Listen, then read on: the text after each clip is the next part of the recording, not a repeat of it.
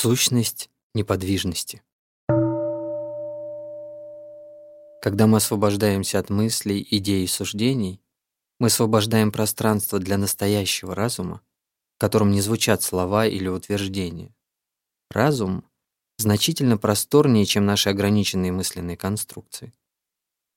Мы можем видеть отражение Луны в океане только тогда, когда он спокоен и тих. В конечном смысле тишина это происходящее в нашем сердце.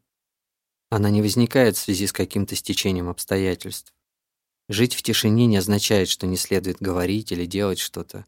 Жизнь в тишине подразумевает только то, что нас не беспокоит ничего изнутри, что нам не мешает постоянная внутренняя болтовня. Если в нас царит подлинная тишина, то мы способны наслаждаться ее сладостным простором, независимо от того, что происходит вокруг. Бывают моменты, когда мы полагаем, что внутри нас установилась тишина, поскольку извне не исходит ни одного звука. Но пока мы не достигнем покоя в своем разуме, в нашей голове постоянно будут звучать какие-то разговоры. Это не настоящая тишина. Упражнение в осознанности — это приобретение умения находить тишину посреди обычной жизни. Постарайтесь изменить манеру того, как вы думаете и смотрите вокруг.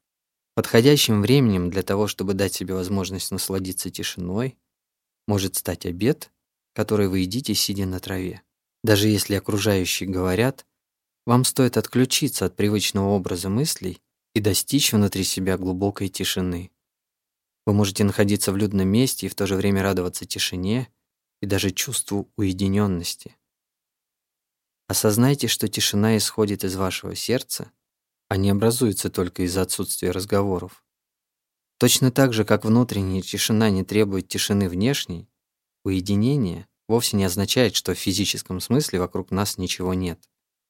Вы осознаете глубокий смысл одиночества, когда вы ощущаете себя в настоящем и полностью понимаете все происходящее в данный момент. Вы осознаете то, что происходит вокруг вас, и не позволяете потеряться в обстоятельствах.